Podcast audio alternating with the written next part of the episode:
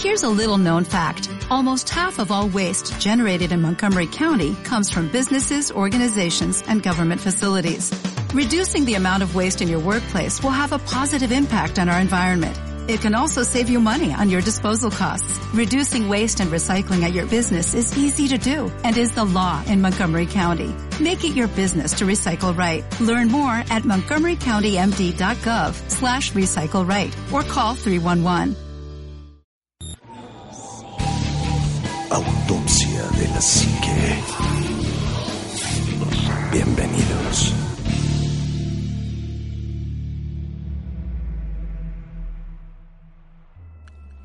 Muy buenas noches, bienvenidos a otro programa más de Autopsia de la Psique. Recuerden que estamos transmitiendo en Proyecto 77.7 los martes de 10 a 11 de la noche y los jueves también de 10 a 11 de la noche. Es una nueva opción para que puedan escuchar Autopsia de la Psique. También recuerden que pueden descargar los podcasts en iBox que es A y es una I, una B, O, O, X, pero la B es De B vaca. de vaca. Ve chiquita. Así es, pues muy buenas noches. Tenemos aquí otra vez a, a Omar. Muchas gracias, Omar. Muy buenas noches. Al contrario, ánimo, un verdadero placer estar nuevamente con ustedes compartiendo micrófonos, saludando a toda la maravillosa audiencia que siempre nos honra con este gran favor de escucharnos. Y bueno, pues muy contento porque este es un programa de verdad, no solamente muy especial para, para los que estamos aquí, sino también es un programa que creo que va a ser aterrador. Así es, muy aterrador. Muy Juanma, muy buenas noches. ¿Qué tal, Anima Omar? ¿Cómo están? Eh, amigos, pues bienvenidos a una emisión más de Autopsia de la Psique. Es un gusto que, que nos estén haciendo el favor de escucharnos, como bien dice Omar, y pues prepárense, apaguen la luz, suban el radio. Y escuchen la. Autopsia de la Psique. Pues fíjate que ha habido bastante gente que nos ha dicho, oiga, ¿por qué no hablan de esto? ¿Por qué no hablan de aquello? ¿Por qué no hablan de esto? Recuerden que nosotros ya tuvimos una temporada antes que transmitíamos por cinelinea.net, en donde hablamos inclusive de psicofonías, fantasmas, inclusive tuvimos esta llamada de, de, de, de Lili. Y, y- y estábamos hablando de que nunca habíamos grabado el capítulo 100. El capítulo 100 sí lo grabamos. No, sí se grabó el capítulo 100 Sí, porque pero hay hubo un capítulo que perdido. está perdido ahí, ¿no? De hecho, sí hubo un capítulo. sí. Hablamos de misterios como los de la montaña de Rusia, hablamos de un montón de cosas bastante interesantes, del proyecto Blue Beam, del satélite este del, del- Black Knight. Sea, hemos hablado de bastante cosas bastante interesantes, pero recuerden que pues ya tuvimos una temporada y a lo mejor lo que podemos hacer es un pequeño resumen de lo que hubo en la temporada pasada, que fue bastante bueno, ¿no? Y de experiencias bastante raras. Pues sí, de hecho, yo creo que más que un resumen, Anima, también creo que es importante darle continuidad a muchos temas que... Sí, se quedaron. Si, si ustedes eh, son seguidores de Autopsia de la Psique, recordarán que la, la transmisión anterior tiene una duración de 30 minutos, a veces un poquito menos, eh, en la cual pues obviamente era prácticamente imposible abordar por completo o profundizar en muchos temas, de los cuales llegamos a hacer incluso varios programas, como fue el ejemplo de la demonología, en del cual hicimos varios temas de psicofonías, de fantasmas, apariciones, exorcismos, poltergeist y todo este tipo de cosas que decidimos, bueno, pues eh, dar, dar a conocer los, los hitos, los puntos más importantes en torno a estos temas. Pero bueno, pues yo creo que poco a poco también tendremos la oportunidad de ir retomando algunos de ellos, profundizar más, ampliar la, la, la información, porque al final del día tuvimos la gran fortuna de que conforme íbamos avanzando en estos 90, en esos primeros 100 programas, 99 totalmente oficiales, Ajá. si lo quieren ver así, eh, pues hablamos de tantas cosas y también dejamos tantas cosas en el tintero que creo que muchos de estos temas merecen ser retomados y merecen un lugar muy especial en este en esta vitrina de colección que es Autopsia de la Psique. Así es que de hecho también por ahí hay algunas actualizaciones de información, Sí. eh, teorías nuevas sobre algunas de las cosas que estuvimos presentando. Por ahí se quedó también a medias lo de las figuras de Acámbaro que Uf. íbamos a ampliar más información, íbamos a, a tener como, como un seguimiento de esas cosas y bueno, por, por una o por otra razón se fueron guardando en ese cajoncito y ahí están. Y, y pues es, es como pertinente irlas sacando de vez en cuando Porque sí, de repente la gente nos dice, bueno, es que acuérdate que tú dijiste que en algún momento Sí. ibas a, a ampliar esta información de, de esto que les había pasado o de esto que, que platicaron de este tema en específico. Asesinos en serie, bueno, hemos visto los que No. te imagines. Un montón. un montonal, pero no estamos ni al 10% de los que son y, y, bueno, y de los que van surgiendo más y más y de cosas que han ido sucediendo desde ese último episodio a la fecha, ¿no? A- hablando en cuestión de, de ovnis, de sonidos extraños en la atmósfera, de, bueno, Sonidos Mil bajo el cosas. mar, que por ejemplo es un tema interesantísimo. Eh, hablamos en algún momento de las teorías como la teoría de la luna hueca, la teoría de la tierra hueca. Eh, hablamos también hasta en un son, si ustedes quieren verlo así, como de análisis burla, la teoría de la tierra plana. Bueno, hablamos de muchas cosas muy interesantes que realmente vale la pena retomar. Y yo creo que hoy es un buen día, hoy que ya está oscuro y que estamos solos aquí en la cabina. Para y variar. que para variar. Déjenme recordarles también que estamos en Bunker Mega, que es el estudio en el cual nosotros comenzamos Autopsia de la Psique y por fortuna que donde seguimos. seguimos aquí en Bunker Mega, que amablemente nos abre las puertas ahora para que podamos grabar libremente Autopsia de la Psique. Y uno de los temas más interesantes que a mí en lo personal siempre me ha llamado la atención y me ha gustado mucho es tal cual el de los fantasmas. Tal cual el de las apariciones, las psicofonías, eh, esas sombras que a veces ves de reojo, esos seres de bajo astral que de repente se hacen presentes en tu vida y que pareciera ser que su única finalidad en esta existencia es la de provocar terror y miedo. Pues eso, eso precisamente estábamos hablando hace, no me acuerdo si tres o cuatro programas, de, de- de los niveles de los de los niveles que hay en paranormales dentro de cualquier casa y mucha gente, de hecho, nos mandaron mensajes, se identificaron con más de uno que tienen que ven sombras de, re- de, de reojo, que se prenden, se apagan luces, que se abren y se cierran puertas, eh, los olores fétidos, los olores agradables, este, pues vaya, un montón de fenómenos que a lo mejor entran todavía en el rango de, lo habíamos dicho, de los sutiles, ¿no? Lo, lo más bajito.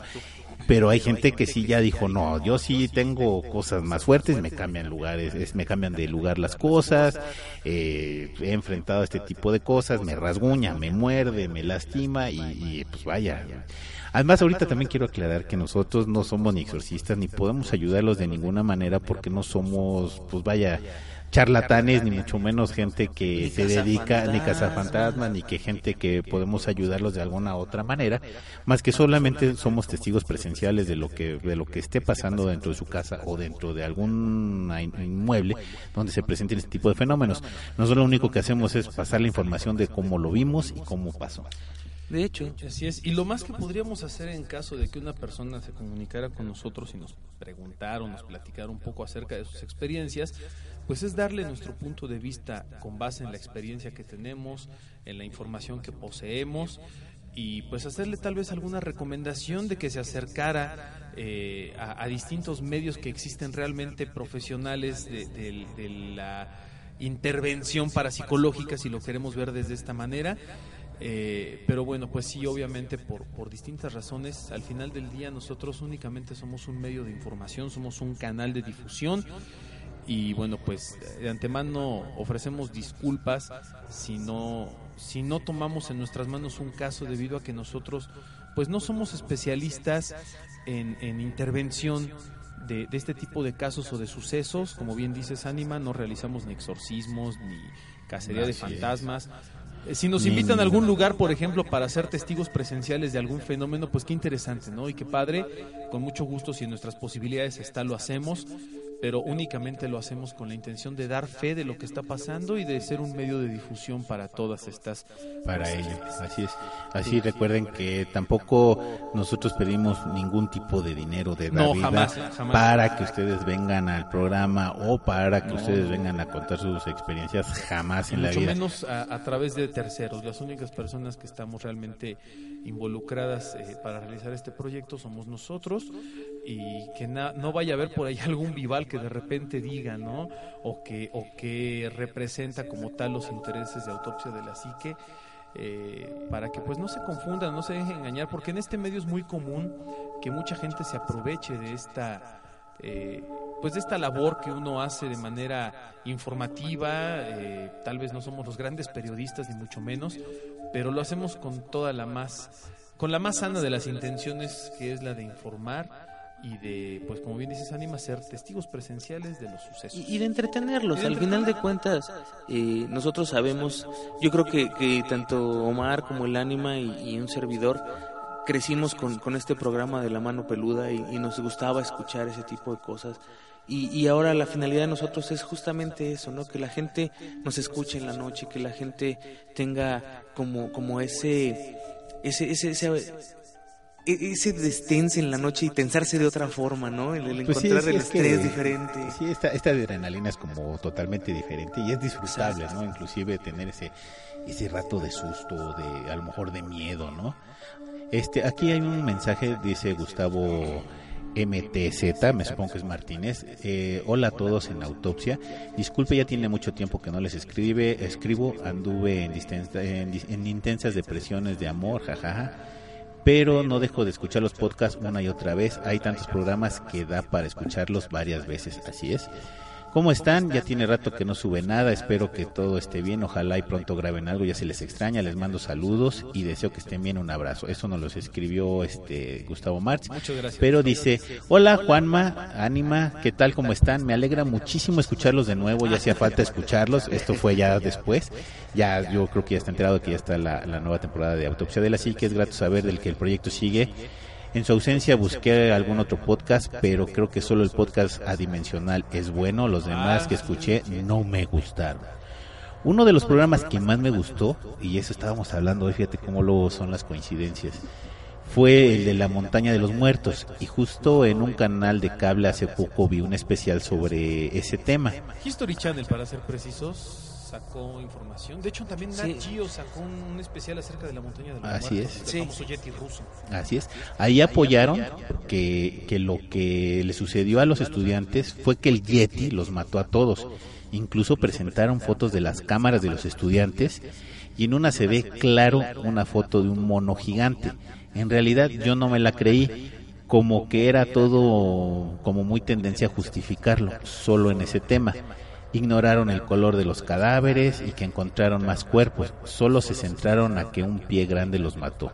Es bueno saber que están de vuelta, solo los he escuchado, solo he escuchado el primer episodio del, nuevo podcast, ahora escucho el segundo, les mando un enorme saludo y sigo escuchándolos. Muchas gracias. Que, muchas gracias, que, que de hecho eh, hablábamos justamente hace un rato, Así hoy mismo aquí en la puerta hablando de eso. de este tema en donde efectivamente eh, se recupera toda la información de este accidente. Hay que recordar que bueno, estos chicos eran estudiantes, estaban subiendo la montaña y no regresaron cuando se supone que tenían que regresar. Los van a buscar, los encuentran fuera de ruta, además, eh, un, un cacho fuera de ruta, encuentran la casa de campaña rota, de hecho cortada por dentro, desde dentro encuentran los, los cadáveres semidesnudos, otros eh, más, más eh, lejos con, con, algo de ropa, los encuentran sin ojos, les arrancan la lengua, etcétera. Entonces se hace como una recopilación de toda esa información en donde un grupo de investigadores que se dedican exclusivamente a investigar ese caso en específico logra sacar todos estos archivos que estaban ocultos en Rusia, porque acabe, cabe o vale la pena mencionar que estos archivos se volvieron secretos. después de, de, la caída de, la vieja Rusia es cuando se empiezan a recuperar todos estos archivos y entonces se encuentran las fotografías que tenían de la cámara, eh, donde inclusive hay fotografías de, de, los cadáveres, pero también de pisadas extrañas.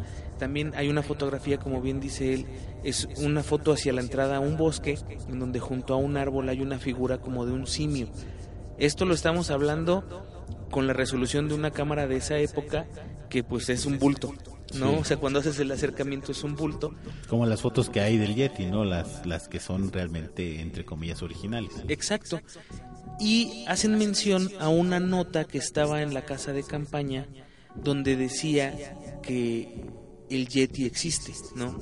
Entonces fue, fue un documental que tomó todas estas eh, evidencias nuevas, por llamarlas de alguna forma, que, que si bien pueden ser manipulaciones o no, eh, y las recopila y entonces enseña esta teoría que no está del todo descabellada. ¿eh? Eh, esta zona es una zona caliente de avistamientos del Yeti, del, del hombre de las nieves. o De ese lado es el Yeti, el del otro lado del, del lago es el Sasquatch, o pie grande.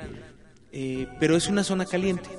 Y entonces eh, sí hay un, un problema de, de- de color de los cadáveres o una situación en el color de los cadáveres, pero también hay situaciones eh, climáticas poco convencionales, el congelamiento, descongelamiento y luego congelamiento nuevamente, varias cosas. Entonces es ahí donde la teoría se vuelve válida al igual que cualquier otra teoría, Sí. donde puede ser que haya sido un asesino serial que los estuvo siguiendo eh, todo el tiempo y decidió matarlos en ese momento pero sí hay ciertas eh, situaciones que como que no cuadran en la, en la imagen de, de un asesinato normal, eh, en donde creo que inclusive recuperaron algún tipo de cabello de un animal que no saben qué animal es. Entonces, es, es esa parte de la, de la actualización de- del caso en donde te presentan una teoría al igual que la teoría de las sirenas, por Así ejemplo. ¿no? que también lo sacó eh, eh, National Geographic haciendo toda una investigación sobre, sobre una- un- o, o generando un falso documental de alguna forma sobre cosas que han ido pasando eh, a lo largo de la historia y que han estado documentadas, porque además todo esto es, es una documentación oficial de, de, de, bueno, de este entonces de, de Rusia Sí. y, y- y- y, bueno, lo que están haciendo es recopilar esa información. Y, y pasaron unos canales que no tienen, pues vaya, si lo pasan o no lo pasan, no, no les afectan absolutamente No, claro. nada. Es investigación que hacen ellos y qué bueno, ¿no? Que se estén haciendo este tipo de cosas. Laszlo, Laszlo Losla dice, hey, hola. Hola, hola, espero muy pronto que puedan subir los podcasts, ya estamos en la nueva temporada.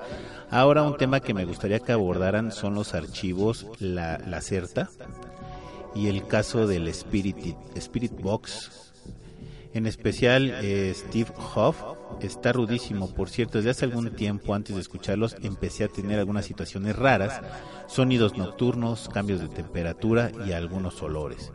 Una de mis perras hasta se ha puesto muy ruda en un par de ocasiones. Hace un par de meses que falleció mi abuela, eh, parecía que mi perra estaba escuchándola y jugando con ella en casa de mi abuela. Creo que sin querer me he rodeado de cuestiones, un- eh, me he rodeado de cuestiones un poco sensibles. Ojalá pueda platicar un día con Juanma y me saque del malentendido o me diga cómo va la cosa. Saludos a todos al staff y sigan haciendo este esfuerzo, pues nunca está de más tener algún conocimiento. Saludos. Híjole, bueno, pues primero gracias por, por preguntarme a mí. sí creo que, que, eh, este tipo de, de temas son muy sensibles, sobre todo cuando hay el fallecimiento de un ser querido. Yo lo comento, no sé si en algún capítulo de la temporada pasada lo comenté, mi abuelita también falleció hace un tiempo y eh, es una situación bien rara porque toda la familia o, o una gran parte de la familia, cada que va a casa de mi abuelita, eh, pues se ponen tristes porque ya no está, ¿no? Sin embargo, a mí me pasa algo muy, muy extraño. Yo llego y haz de cuenta que llego a una casa en donde ella sigue ahí y, y siento inclusive la presencia. Los animales, y lo hablábamos hace poco tiempo, son, Sí. son, son seres extremadamente perceptivos de todo lo que pasa a su alrededor. Tienen mucho más desarrollados otros sentidos que nosotros definitivamente ni usamos muchas veces. Y el, el poder tener a una mascota que, que, que pueda tal vez sí, en, en cierto caso, estar jugando con tu abuelita, eh, bueno, pues es, es, es algo para, para disfrutarlo. Pero también hablábamos de que tienen eh, esa, misma esa misma percepción hacia el lado contrario. Sí, que también un lados. perro te puede avisar cuando algo está mal eh, en tu casa. Lo comentaba hace unos programas que uno de mis perros se queda ladrándole a una esquina de la pared, ¿no? Entonces te quedas pensando, bueno, ¿qué hay ahí? Tú, tú no ves nada eh, y a lo mejor no percibes nada, pero el animal lo siente. Ahora, en este caso, como dice que se pone muy rudo totota la- la- la- el animalito, pues es que recordemos que, cada quien expresa su dolor de diferente manera. A lo mejor ella, él no sabe qué pasó con la, con la señora, pero pues expresa su dolor o ese extrañamiento de la persona de su- a su manera, ¿no? Claro, además, fíjate, esta es como una teoría que, que a mí me, me hizo el favor de decirme un, un conocido y me decía, para que un ser querido regrese, tiene que abrir una puerta. Ujú. Y esa puerta no siempre es un canal eh, limpio, por decirlo de alguna forma. Debe tener interferencias. Acuérdense es. que estamos hablando de energías. Y cuando hablamos de energías, nada, nada está escrito. O sea, tú puedes tener una energía negativa junto con una positiva y, y- y ni lo notas, ¿no? Entonces, al abrir este tipo de puertas, puede que accedan cosas que, que no son tan comunes. Ahora, el, el- como bien dice el ánima, el- los animales expresan su dolor de formas bien distintas. O sea, Así es. Uno, uno llora y, y- y hace muecas cuando algo le duele, pero los perros no son iguales. ¿no? Y sienten las cosas diferentes y expresan sus sentimientos de forma muy distinta. Bueno, pues ahí está. Y en torno Sí. a, a los famosos archivos Lacerta, eh, Lacerta es el nombre de una supuesta reptiloide que le realizan una entrevista en 1999, en donde habla acerca de las razas extraterrestres que se encuentran en la Tierra. Dice que prácticamente hay 14 razas extranjeras, les llama esta, esta reptiloide. Oye, en donde la mayoría son este Pues habla de, habla, ¿no? habla de 11, habla de 11 razas que son de este mismo universo, de este mismo espacio-tiempo y que nos están analizando, algunas que nos ayudan, otras que quieren cooperar, otras que hacen intercambios con la raza humana, pero declara que tres de ellas son hostiles, de las cuales eh, dos de esas razas tienen una especie de guerra fría entre ellas y que se están disputando el control de la Tierra por los, por los recursos que hay aquí, porque dicen que en todo el universo este es el planeta que tiene la mayor cantidad de, de diversidad en recursos naturales de todo tipo. Si ustedes eh, estudian un poquito de, de- de astronomía y acerca del espacio exterior, pues van a notar que realmente sí la Tierra es un planeta eh, difícil de encontrar en el universo, sobre todo por la cantidad de, de elementos que contiene el planeta.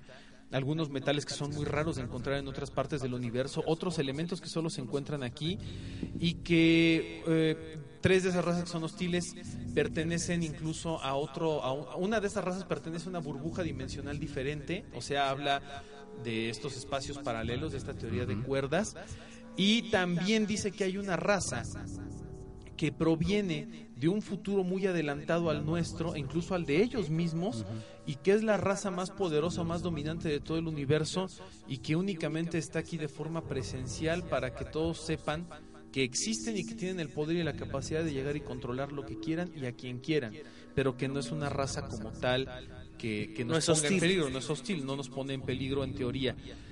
Y algo de lo curioso, son varias páginas, son muchas páginas de, de la famosa entrevista a, este, a esta reptiloide de nombre Lacerta, pero pues algo de lo más interesante es que el, el supuesto entrevistador le dice, bueno, y en caso de que hubiese una guerra o una lucha, ¿qué podemos hacer para defendernos? ¿no? Nada. Y ella le contesta muy fríamente, dudo que sean capaces de defenderse.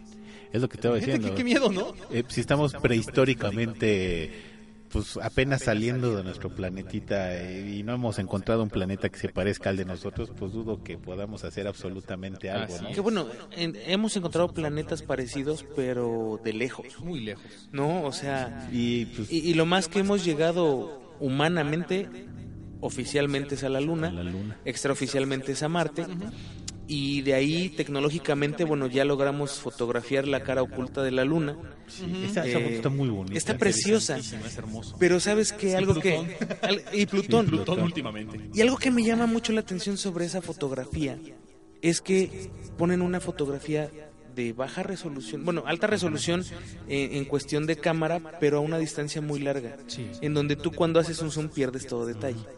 Teniendo la tecnología que se tiene en, en- en este transbordadorcito espacial, eh, en esta sonda que está fotografiando, puedes hacer un zoom y ver tierra Ah, firme. pues sí. Entonces, llama la atención eso. No, no estoy diciendo que no haya nada de ese lado o que sí haya, simplemente me llama la atención eso. En cuestión de la reptiloide, es- este, esta entrevista tiene un rato que, que- que se realizó. Y esa entrevista se consigue nada más que tiene la voz de la computadora, no El es problema la voz es- de la reptiloide. Así es Exacto. como una especie de loquendo, si lo quieren ver así. Sí, como un loquendo.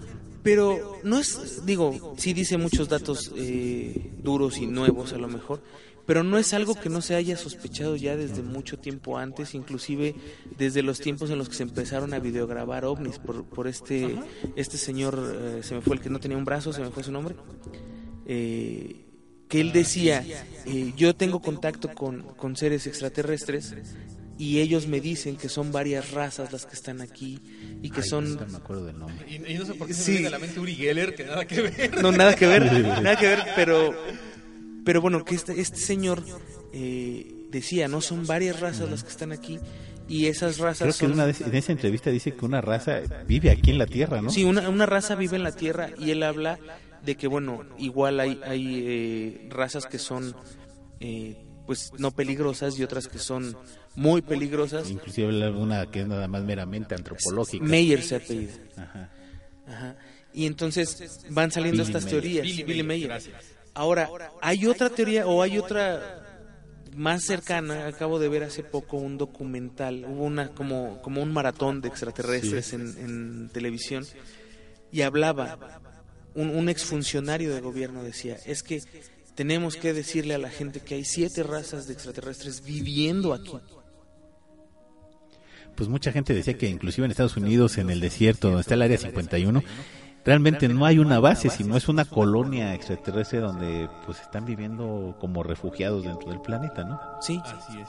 que yo me quiero poner a pensar del lado donde no soy tan egocéntrico. Bueno, y estamos especulando, ¿eh? O Sí, sea, sí, claro. porque no sabemos absolutamente nada. Claro, pero ponerte del lado menos egocéntrico posible como para creer que eres el- la única raza en el universo y el único planeta habitable y el único planeta capaz de salir de su atmosferita y llegar a, a la luna, ¿no? Y decir, bueno, es que es plausible, o sea, es una posibilidad real que haya eh, eh, entes o seres infinitamente más avanzados que nosotros. La vida en el planeta tiene cuántos millones de años.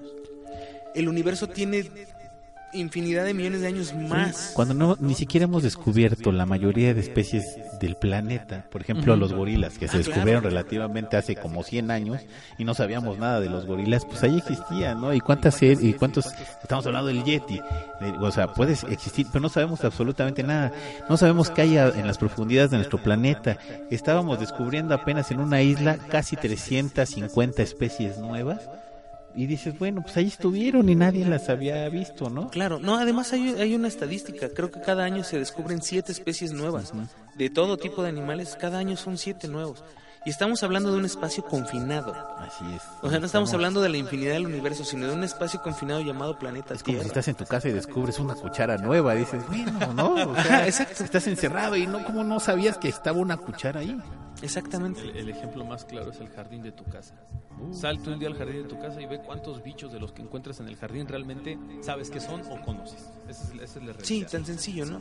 Y entonces el es- estar hablando ahora de, de razas extraterrestres conviviendo y viviendo, yo lo decía Bob Lazar.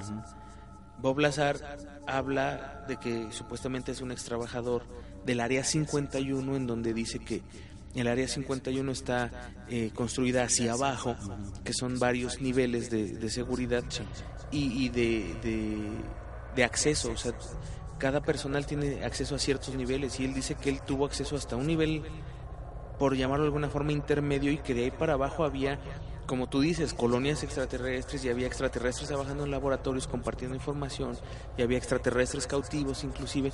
De hecho, por ahí hay un dibujo de un área que él eh, plantea, que es donde están los hangares con, con, con esta tecnología, ¿no?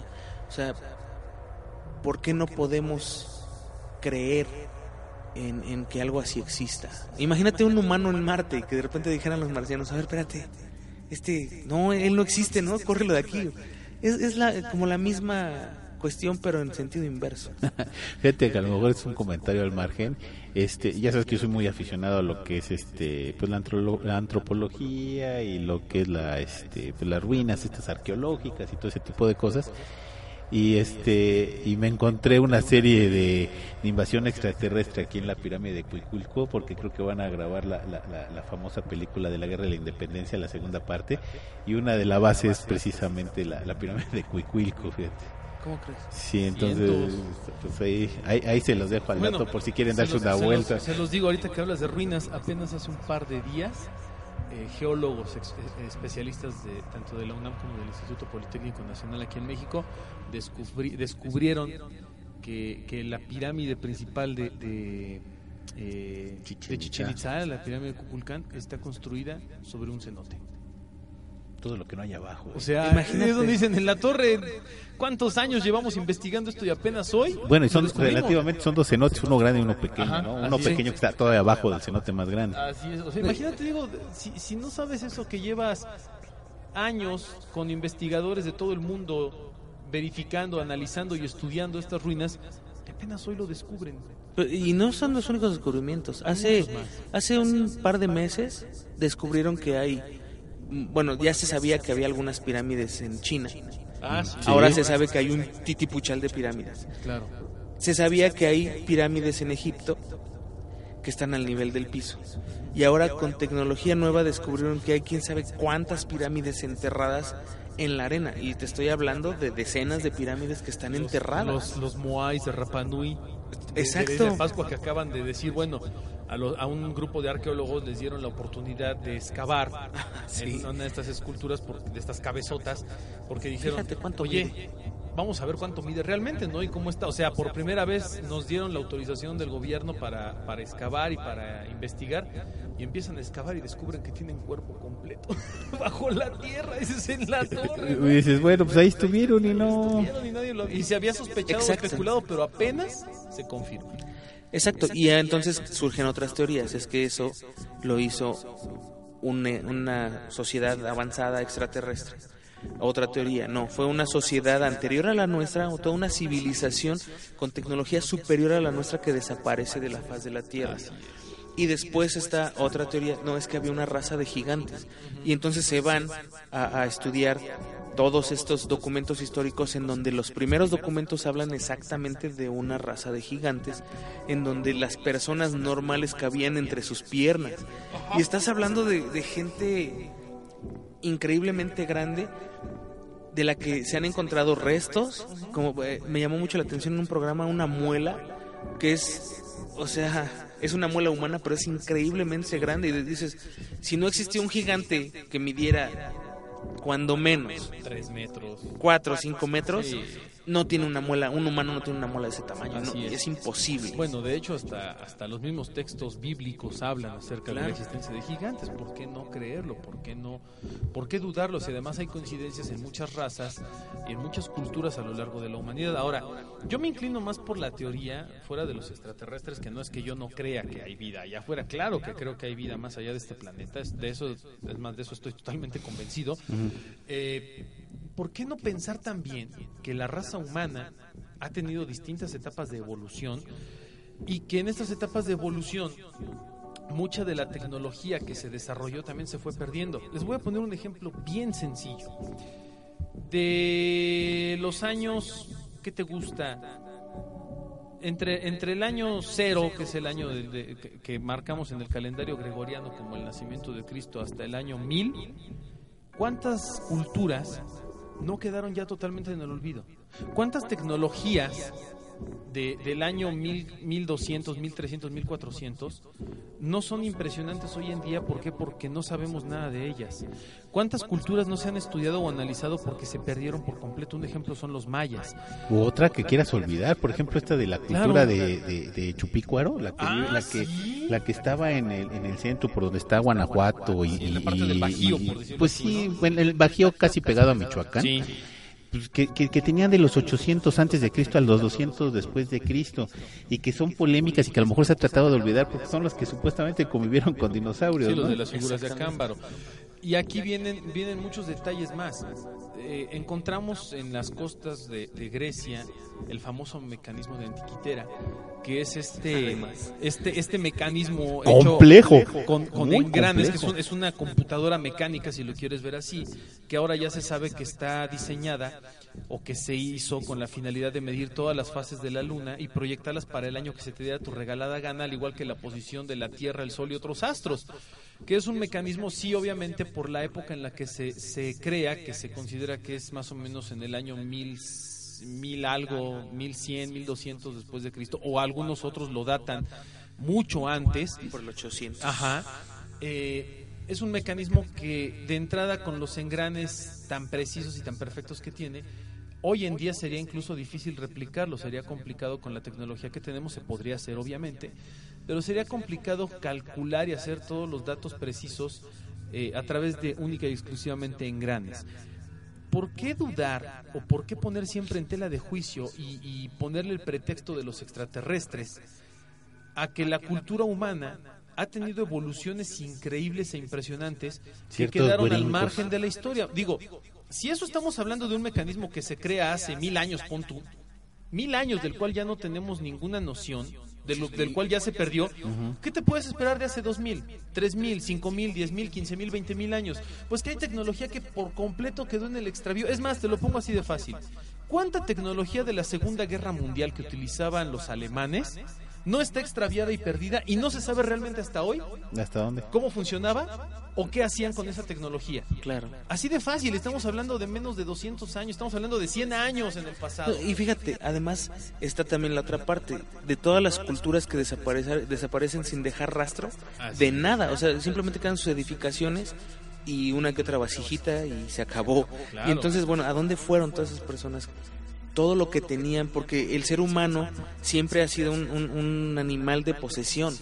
Siempre, o sea, tienes tus posesiones, tus animales, tu, porque es lo que te hace la vida más fácil.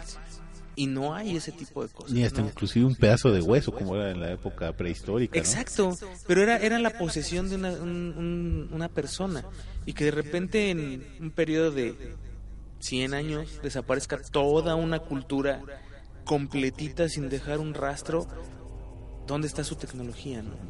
Y la tecnología, créanme que no se quedaba plasmada en una pared. O No, sea, y, y, y volvemos a lo mismo, aquí en México ha pasado, por ejemplo, hablando de la primera de Cuicuilco, toda esa población desapareció. ¿sí? Sí, bueno, la, la famosa batería de Bagdad, por ejemplo. La batería de Bagdad. Ah, eso es bastante Otro interesante. detalle. O sea, hay muchas cosas. Digo, Los supuestamente encontrar, globos globos eólicos de, de, de, de- de los incas. eh, los que están en Colombia también, Sí. las, las rocas, las, las esferas de roca.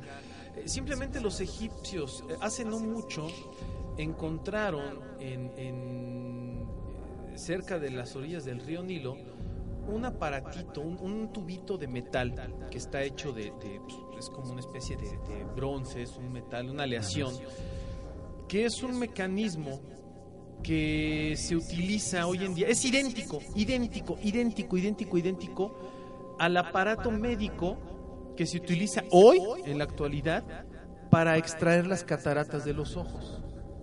Nada más que este es un aparatito mecánico, pero tiene la misma forma, el mismo principio, la misma funcionalidad. Y se han encontrado varios de estos tubitos que se cree que los egipcios y algunas otras culturas también ya en la época utilizaban para hacer cirugías de ojos, para extraer cataratas. Digo, estás hablando de un tubito de metal que no mide más de 10 o 15 centímetros, que se pudo haber quedado enterrado en cualquier lado. ¿Cuántas veces no en tu casa pierdes algo y no lo encuentras hasta 20, 30, 40 años después o jamás? Así de fácil. Entonces, Oye, y ¿qué me pasa estás hablando de cirugías que se hacían, lo- que se hacían los incas cuando se trepanaban el cerebro cerebro. y que la gente sobrevivía. Claro. Y decías, "Ah, O sea, caray". perdón, pero es que, digo, insisto nuevamente, no, querram- no queramos achacarle todo a fuerzas externas, a extraterrestres. Yo no digo que a lo mejor no haya existido el contacto extraterrestre y que nos hayan heredado muchas de las tecnologías, algunas tal vez en la actualidad de forma más velada, algunas otras tal vez de forma más eh, presencial como pudo haber sido en, en- en culturas anteriores, pero tampoco le restemos mérito a la humanidad, ¿eh? No, claro, si, si te vas a poner a, a- comparar, por ejemplo, de cómo construyeron los egipcios las pirámides, pues ahí sí como que dices, bueno, Pues sí. Le damos la oportunidad al ser humano, pero hay como un 10% de probabilidad de Ah, que claro. le hayan echado la mano, ¿no? O un dado 50. Un empujoncito, ¿no? Pero, pero ya cuando ves cosas que, que, que vamos, el ser humano con Maravillosas. ah, maravillosas, pero que con tantito uso del cerebro pudieron haber logrado y que todo lo quieras achacar a, a- a un poder externo, sí está más complejo. Ahora, Así es. en cuestión de, de, de construcciones, por ejemplo, o en cuestión de astrología, es es súper sabido que, que culturas antiguas tenían un conocimiento mayor de la astrología que, que los mismos científicos hace 150 años. Así es. Entonces, o hace 100 años. Hay que recordar que cuando nosotros estábamos descubriendo, no- hablando, nosotros hablando de manera occidental, estábamos descubriendo un montón de cosas, los chinos ya vivían con todo ese tipo de comodidades y más. Ellos ya tenían, cuando nosotros estábamos agarrándonos a espadazos y, a- y con los escudos y, y a lo mejor este con ballestas, ellos ya se estaban agarrando en guerra con cañones. Sí, porque ya tenían pólvora. Pues sí, o sea, era otro tipo de cuestión, No, ¿no? ya diseñaban mecanismos y, y hay que entenderlo como tal. Una cultura evoluciona más rápido que la otra de acuerdo a muchas condiciones. Pero no por eso la cultura que tal vez está menos evolucionada, entre comillas, deja de tener tecnologías Ah, o sí. deja de tener ciencia o deja de tener avances. Cuando se, cuando se hace la- la- el descubrimiento de América, estamos hablando de los, de, de los años 1400, el, el- el oficial. El oficial, el ok. oficial. Estamos hablando de los años 1400. Prácticamente toda Europa, al igual que todos los científicos europeos, coincidían en que la Tierra era plana. y los mayas ya teníamos aquí el cero y inclusive sabían que la Tierra era redonda. Y que, y que orbitaba alrededor del Sol cuando Copérnico estaba sufriendo La Santa en juicio, Inquisición. la Santa Inquisición, diciéndole es que no puede ser, la Tierra es el centro del universo, la teoría del geocentrismo y todavía deci- está- está- estaba diciendo, bueno, y sin embargo se mueve, ¿no? Vaya, al final del día creo que no, no podemos descartar para nada la evolución de las distintas culturas y la capacidad del ser humano para llegar a comprender muchas de las cuestiones que hoy en día nos parecen sorprendentes. Fíjate, estaría bien interesante que un día nos abocáramos a hacer un programa de la tecnología y de los avances mayas, por ejemplo, claro. o, o de los incas.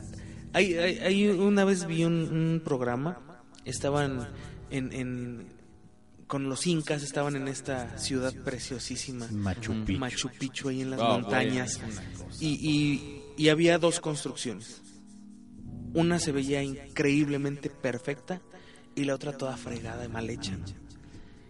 Y le preguntaban a un niño, que es- son los guías del lugar, decía, ¿cuál es la diferencia? Dice, es que esta lo hicieron los incas. Y esta la hicieron los incapaces que vinieron después a querer copiar la tecnología. Y estás hablando que fueron los descubridores de ese lugar cuando ya estaba vacío y que tenía siglos vacío, que dijeron, a ver, cópialo. Y no, pudieron. No, hasta la fecha no y a la fecha no han podido, ¿no? Y entonces dices, es que la capacidad humana, yo creo que, y hay una teoría de esto, que no es, no es que haya ido creciendo, creció hasta un punto en el que se, se, se quedó y después empezó a decrecer. Exacto, involución. Involución y llegó un momento en el que empezó a evolucionar otra vez y estamos en ese en esa carrera. Quién sabe cuántas veces ya ha pasado. Pero oye, hoy en día preservar un cuerpo lleva todo un show. O sea, desde que tienes que sacarle la sangre, meter un fluido y, y todo esto sacar ciertos órganos. sacar ciertos órganos que nos echan a perder o que- para que nos echen a perder y demás. Todo esto es ancestral. Lo Y hacían, ellos- los, lo hacían los, los peruanos, lo hacían Exactamente. en Colombia, lo hacían en Chile, lo hacían en China, lo hacían los egipcios, lo hacían aquí en México. Exacto. Y es un proceso La que, momificación. que, que tú, tú puedes decir, ah, es ciencia moderna. No, chavo, estás hablando de cientos, Sí, no, tal vez miles de años atrás. Miles de años de Y para las personas que duden un poquito acerca de las capacidades tecnológicas del ser humano, ahí están los OPARTs, Ah, no, claro. estos objetos fuera de lugar, que de repente dices, ¿cómo es posible que este objeto tenga un millón de años y sea un mendigo Oye, martillo ahorita- petrificado, ¿no? Ahorita, ahorita- te voy a reunir las dos cosas que estábamos diciendo, lo de que es la tecnología y la capacidad del hombre de hacer cosas y esto de los OPAR, Sí. Las famo- los famosos cráneos que se encuentran en Centroamérica, Ah, los, Los de cráneos de cristal. cristal. totalmente bien tallados. No, además que son cráneos, les contamos más o menos ahí la historia. Se supone que hay tres, Sí. ¿no? De los Oficial- cuales oficialmente- oficialmente, se supone que, que son tres. Hay más. O sea, Se- se que hay creo que 15 ¿Quién sabe quién- o 20, quién no sé sabe cuántos. pero no Para dar no hacerles la historia larga es como las esferas de Goku.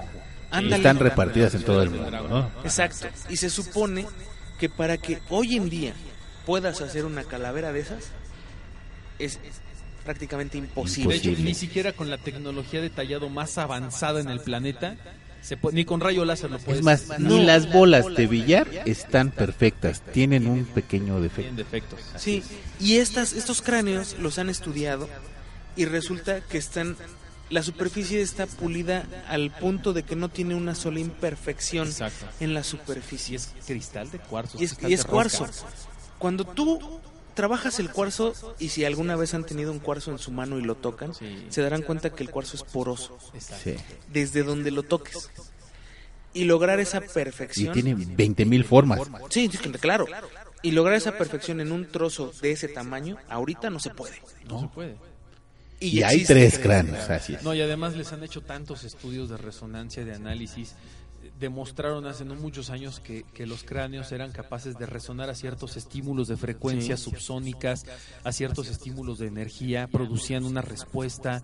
O sea, Y estamos hablando de que ti- todo el mundo se imagina la parte de arriba del cráneo, pero tiene la cuenca del ojo, la cuenca de la los nariz, dientes, los dientes, la parte de la mandíbula, o sea, de hecho hay uno que es una sola pieza y por ahí hay otro que son dos piezas, que es la mandíbula inferior separada increíble. del maxilar superior y, y- y además son cráneos que si tú les induces una luz te dan un efecto específico, si tú los colocas bajo cierto tipo de color de iluminación te dan otro efecto diferente y todo Y parece que lo- está lo- creo que- perfectamente medido. Es lo que iba a decir. los Además son del mismo tamaño. precisamente para la resonancia y el sonido. Es, es algo Sí, impresionante. no, es increíble. Y, y- y pensar que hoy en día con toda la tecnología que tenemos en cuanto a rayo láser, Y no podemos hacerlo. y no puedes replicar un mendigo cráneo de estos. Y estos cuates, pues con piedritas y con lijas y con maderitas lo hacían, por Dios, o sea, ¿de qué estamos hablando, no? Como quién es- sabe cómo lo, lo tallaron. Hay, hay un- unos tipos, son españoles, y ellos se dedican como a, a buscar el hilo negro, ¿no? A encontrar el, el hilo le- negro de a de veras. Fueron a, a Egipto y se pusieron... Ellos afirman y, y juran y perjuran que todo es eh, tecnología extraterrestre. Van a Egipto, se van a la pirámide de Giza e intentan meter una hoja de papel Ah, sí, entre dos bloques en la pirámide y no entra. no entra. Dicen, no, no, no. Esto lo tuvieron que hacer los extraterrestres. Una navaja eh, de como de afeitar. Ajá. Y la quieren meter y tampoco entra.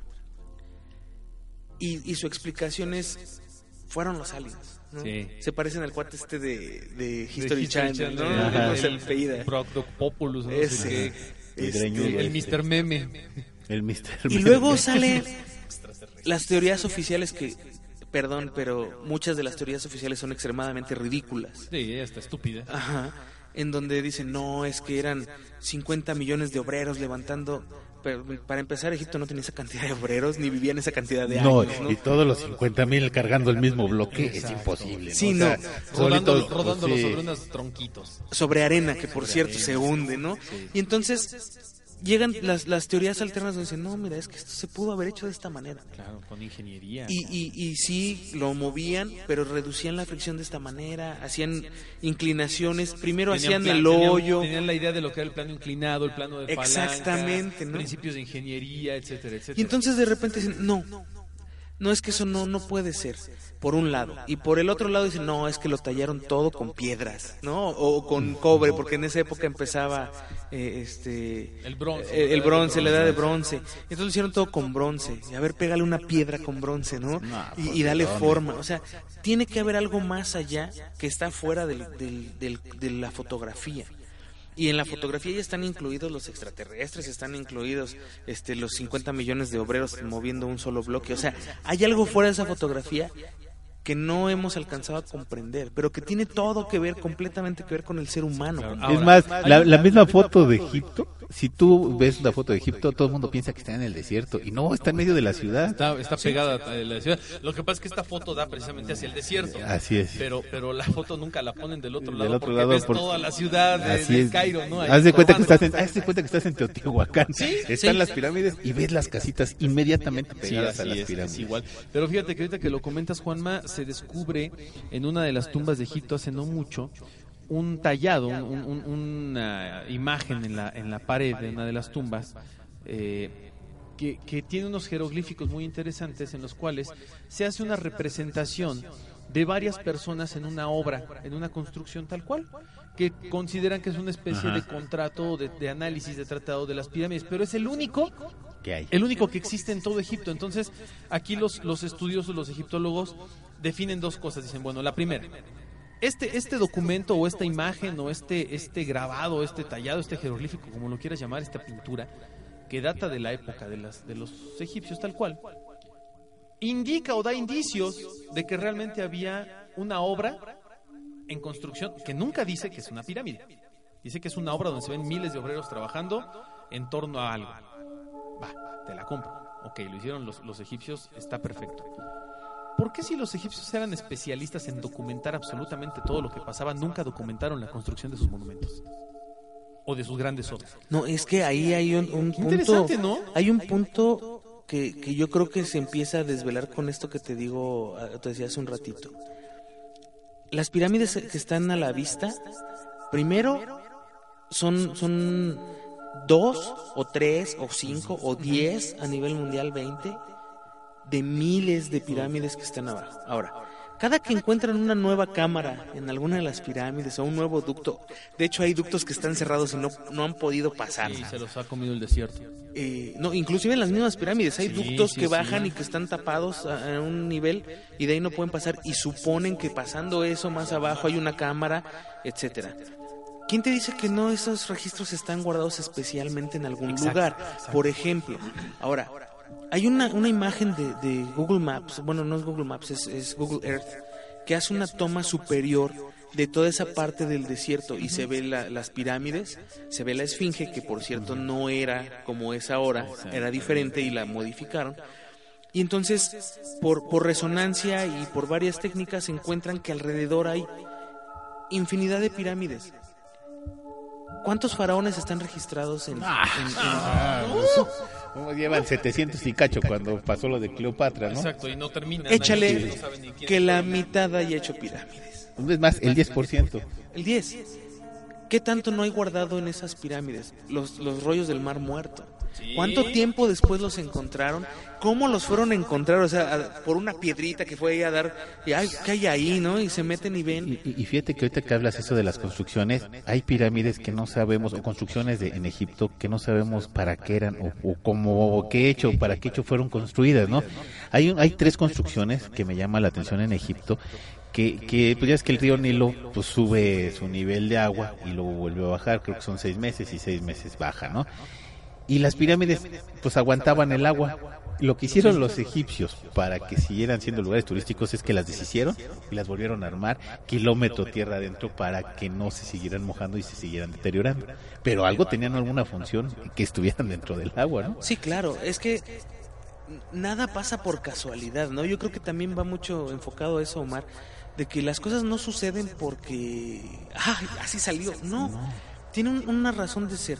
Hace poco tiempo iban a hacer un documental en México y creo que lo platicamos, donde eh, un cineasta, hijo de un, director famosón en México, dijo, yo tengo pruebas de, intervención extraterrestre en México y le roban el material, una parte de la producción que, que era un, creo que un americano, no recuerdo, y demás, se lleva todo eso y nada sale a la luz. Después sale hace poquito tiempo el INA y dice, no, a ver, espérame, es que, ¿qué crees? Encontramos más cosas, ¿no? ¿Y qué encontraron? Todavía no puedo decir. Y sacan tres, pero no a decir, y sacan tres piedras. Ah, y sacan tres piedras, ¿no? Estas tres piedras que no sabemos qué son. Y ves la piedra y un ovni. Ajá. Dices, a ver, a ver, espérate, o sea, como, como, como entidad oficial del gobierno de un país, no, no puedes hacer eso, que bueno, No, es, es, es, es, es práctica profesional de ellos, ¿no? Pero, pero no puedes hacer eso, pues. Ahora, hay cenotes sagrados en donde se han metido y han encontrado altares de muertos ahí, de, de cráneos, de, de mil cosas, y no han podido o no han llegado más allá de esos lugares. Y si han Y llegado, hecho, los huesos más viejos de México están bajo, están bajo el agua. Entonces, imagínate, si ya llegaron más allá, ¿qué no te han dicho? ¿Qué tiraría la historia que ya está escrita? Primero que alguien dijera, ah, ¿qué creen? Eh, encontramos una, una momia extraterrestre porque tiene cuatro brazos, tres dedos en cada una, ojotes grises y a lo mejor imagínate al aliens de la película Alien, ¿no? Y es una nave de, de- está en un ataúd que parece una nave y funciona eh, lo que sea. Te tira la historia.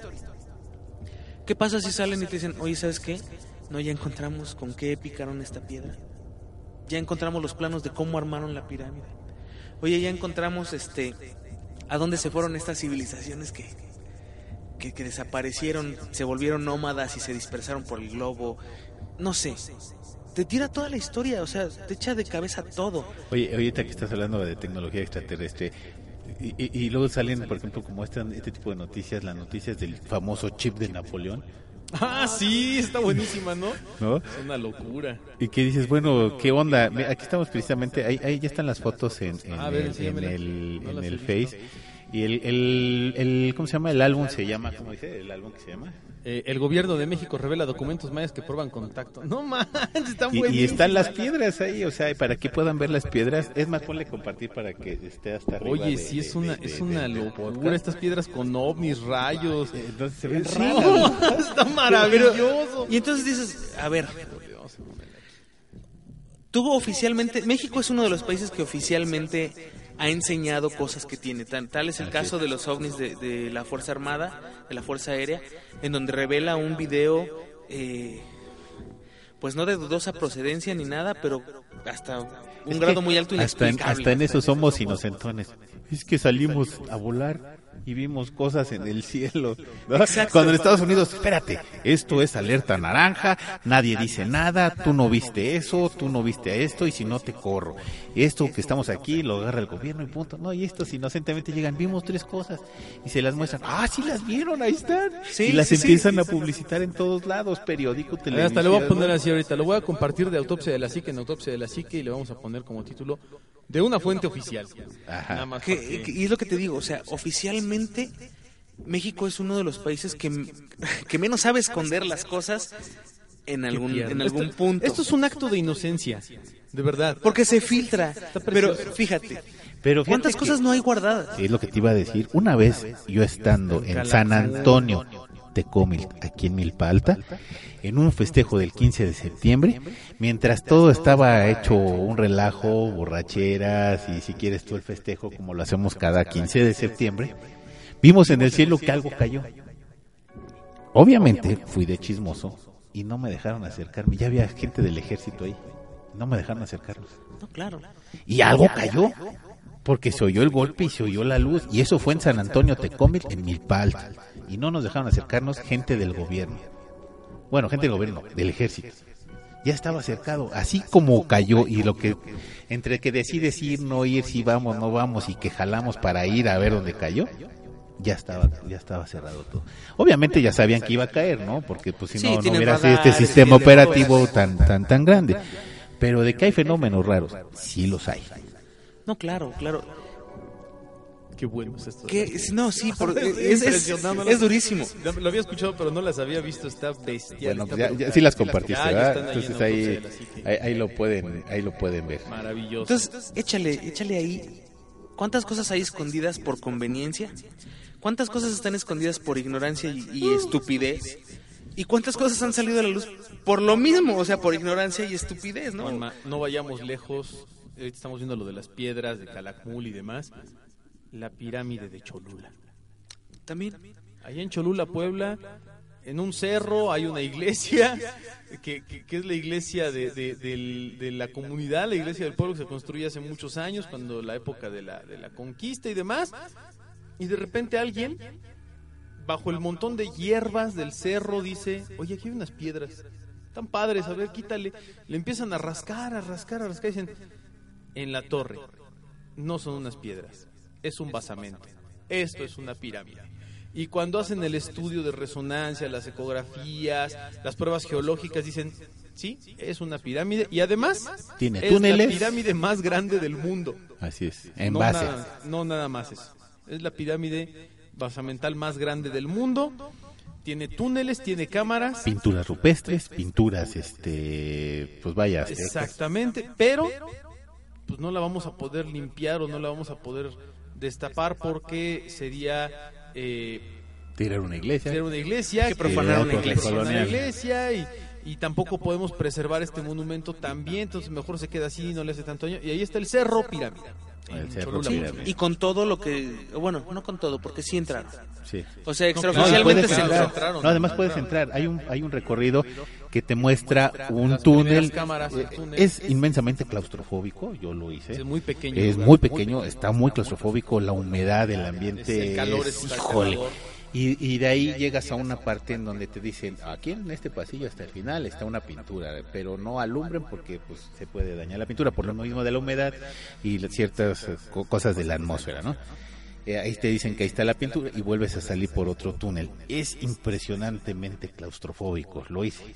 Sí. Ahorita ya no lo vuelvo a hacer. ¿Pero qué porcentaje de la pirámide ves? Pues realmente nada, nada más ves el basamento, ves los túneles, pero es que los túneles están, tienen una especie como de bóveda este, triangular, de como triangular, trapezoidal, ¿no? trapezoidal, que te remite mucho a los egipcios, ¿no? A lo que Sí. encontraron en Egipto. Y, la, y ves cierto tipo de construcción, pero de que es raro, es raro. Ah, no, claro, claro, claro. Y así están igual las pirámides de China, bajo, bajo un cerro. Bueno, no, no acaban de descubrir las cámaras bajo la pirámide del Sol en Teotihuacán también. Pues sí, ¿Cuánto tiempo tiene? ¿Eso, eso cuánto tiempo tiene que lo Como encontraron? un año. No tiene mucho. ¿Cuánto tiene tiempo mucho, llevamos investigando las pirámides de No, Teotihuacán? hombre, toda una Y apenas se encontraron, también hace poco que en el basamento pues hay esqueletos, que hay ofrendas, sí, sí, que hay sí, sí. este... Bueno, aquí hay otro, otro, otra persona que dice eh, que quiere guardar su anonimato, pero es de Nayarit. Dice, ¿podrían hablar en uno de sus programas sobre la peste negra? O no sé, son leyendas ambientadas en esa época. Saludos. Dice que no, si no digamos su Está padre, ¿no? Pues saludos hasta, hasta Tepic. Este, bueno, no sé si sea en Tepic donde está esta persona, bueno, saludos a Nayarit. Y efectivamente, ya en un capítulo hablamos de las peores, las peores pestes, pestes. pero pues la verdad es que creo que sí valdría la pena eh, profundizar un poquito más tal cual en la peste negra, porque además es la peor plaga que se ha registrado y se ha registrado en la historia de la humanidad, acabó casi con toda la población del planeta. Oye, las personas que curaban a estas, a estas personas que tienen la peste, una se quedó como una imagen de iconografía Sí, bastante estos famosos terrible. médicos con las Con- con máscaras los- de, como como de- de aves, ¿no? como de como de cuervos, como de eh, una, una imagen muy rara, muy muy aterradora. Que estos eran los famosos médicos que, que se dedicaban a curar la peste o se acercaban a los a los enfermos de peste y decían que bueno, traían estas máscaras precisamente para evitar ¿no? el contagio. Eh, la, la peste negra realmente aparece y así como aparece se va. No, si llega a ser su chamba, que es destruir, Destruir la- la- el planeta y se, y se desaparece y reaparece por, por temporadas en casos aislados. La- Exactamente. Porque eh, de- hablábamos en ese episodio que, bueno, la, la peste negra no volvió jamás, no, sí volvió. No, sí, sí volvió. Y, y ha vuelto y ha habido casos, pero ya han sido tratables. Sí, o sea, ya, la ya- gente ya, ya- no se muere de peste ya le negra. unos antibióticos y ya. Bueno, quiero darle rápido prisa porque se nos está acabando el tiempo. Dice, ¿qué tal al panel de la autopsia de la psique? Me llamo Andrés, soy de Tijuana. Quería compartirles algunas cosas de, de escuchar su programa número 43. Mi casa es de interés social en la cual mi familia y yo fuimos los primeros inquilinos. Que yo recuerde no se han manifestado olores como los que describieron y los sonidos son los que, me, los que explicaron, son los que escuchamos. Pero nos han pasado cosas algo fuertes desde hace un tiempo. Una noche desperté después de escuchar risas en mi cuarto y mi cama comenzó a sacudirse violentamente cosa que se detuvo cuando encendí la luz. También, también varios amigos han visto a una niña pequeña en diferentes partes de la casa y solo, perdón es que se me apagó la, la tablet, y solo a mí me ha hablado. Han pasado otras cosas menores, pero estas son las que más destacan. Bueno, pues de entrada, si hay una... Lo tomo yo como agresión, Sí. el que te sacudan la cama, sí es necesario buscar ayuda. Eh, digo, no es porque, "Ay, no, no es tan grave, pero bueno, hay algo ahí que a lo mejor necesita descanso y, y te está pidiendo ayuda. Así es, de entrada, de eh, eh, si, es, si están viendo una niña, eh, probablemente sea que necesite ayuda. No sé qué religión profeses, pero... Y aquí dice que la casa fue bendecida hace ya unos años durante una procesión católica que pasó frente a su casa y el terreno antes estaba solo, fue de las últimas casas que se hicieron en la garita de Otay. Dice que es católico pero no está muy metido en esto. Bueno, no es necesario que estés completamente metido en, en el catolicismo ni que seas eh, ferviente de, la iglesia ni nada. Te puedes acercar al padre y decirle, oiga, padre, me pasó esto. Y este, el padre, bueno, pues te podrá orientar. Eh, hay, hay muchas cosas que suceden, lo hablábamos en el episodio, eh, uno, uno de los episodios anteriores donde hablábamos de estas señales, que, que bueno, puede ser que, que, te estén tratando de llamar la atención, no tanto de molestarte, no tanto de, de hacerte daño ni a ti ni a tu familia, pero sí de llamar la atención porque algo necesita. Claro. Dice, Mucha bueno, suerte, mucha aquí suerte, otra vez nos, Tijuana. vuelve a decir que quiere preguntarnos algo que ha rondado por su cabeza un tiempo después de pasar muchas cosas, muchas noches de desvelo. Dice, ¿es posible que una persona se pueda alimentar de las energías de las entidades que puedan habitar tu hogar? Y si es Sí. posible, ¿qué repercusiones o efectos podría tener en esta? Depende de las No es algo que quisiera intentar, ya que sinceramente no me quiero meter en terrenos peligrosos, pero he tenido esa curiosidad. No, ni lo hagas. Bueno, mira, de entrada hay personas que se alimentan de la energía de personas. Sí, Eh, y, y lo, y está súper comprobado y, y al- probablemente te haya pasado que en algún momento estás con alguien que, que acabas de conocer y te empiezas a sentir como muy débil y esta persona lo que hace es robar, les llaman vampiros de energía. Te- que no te- siempre es consciente. No siempre es consciente, No siempre ¿eh? es consciente. Eh, muchas veces es, es sin, sin querer porque la persona tiene esa facultad.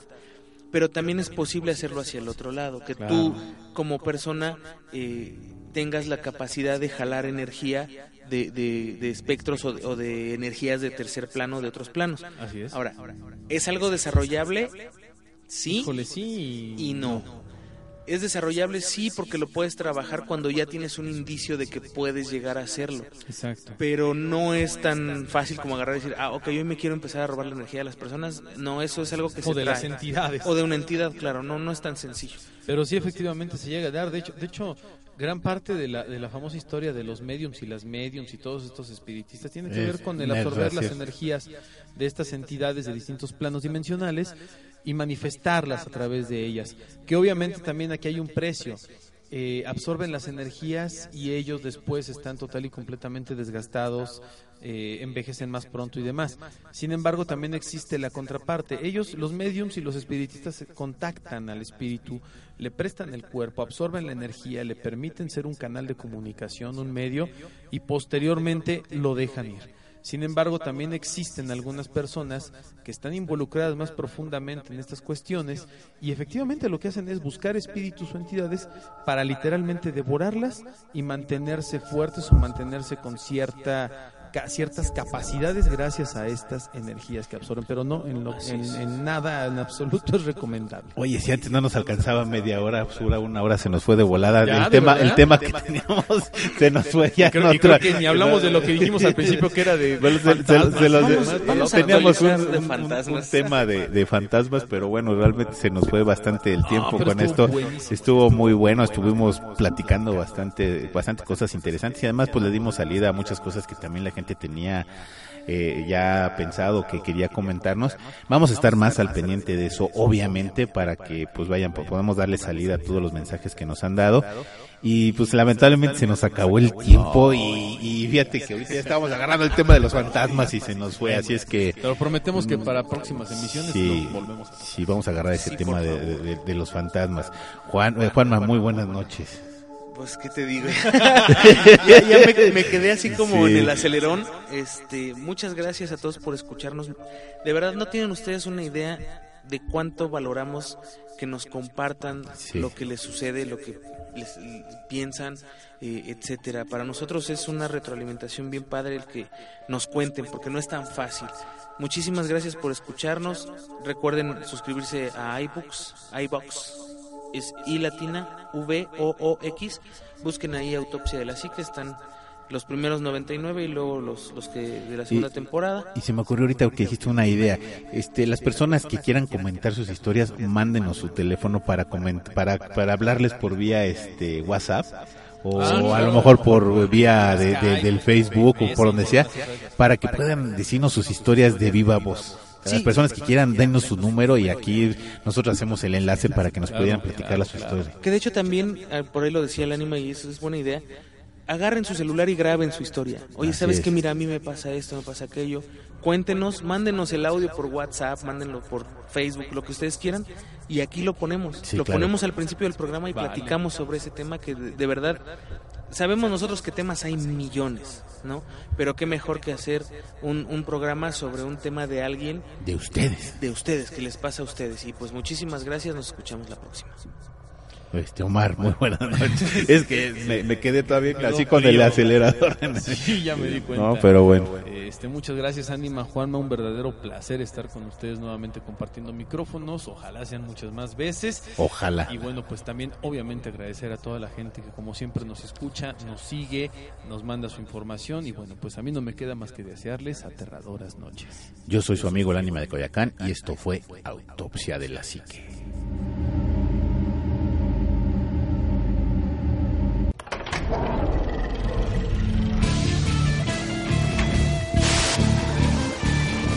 Autopsia de la psique.